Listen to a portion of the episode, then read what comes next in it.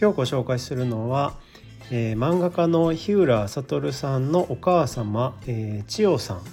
が、えー、64歳の方、えーと、この本ではですね64歳の方が高校生に、えー、なるというお話です。えー、女子高生千代かっこ64というタイトルですね。えー、60歳を超えてから高校に入るというあのそういうこう気持ちを持っていることがまずすごいですしでまたそれをこう、えー、打ち明けられたですねご家族なんですがその、えー、お母様の志をすぐにこう受け入れてしまうご家族もすごいなというふうに思います。でしかもですねあのその定時制の高校に、えー、入られた千代さんはですねその孫のような世代、えー、年齢のですね世代と、まあ、すごく上手にコミュニケーションを取るんですね。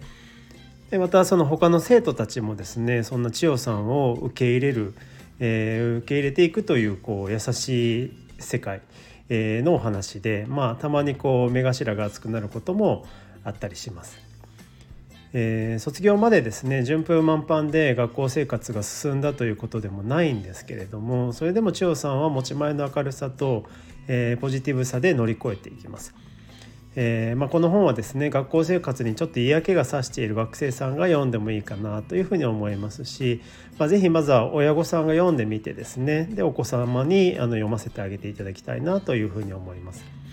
まあ、何か変わると、えー、変わるということももしかしたらないかもしれませんけれども、えー、ま、小説を読めというよりもですねあのすっとお子さんの頭に入ってくるんじゃないかなというふうに思いますね。ま、これもコミックエッセイの良さだというふうに思います。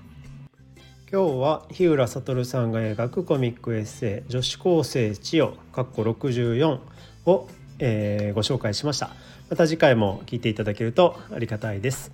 えー、それではさようなら。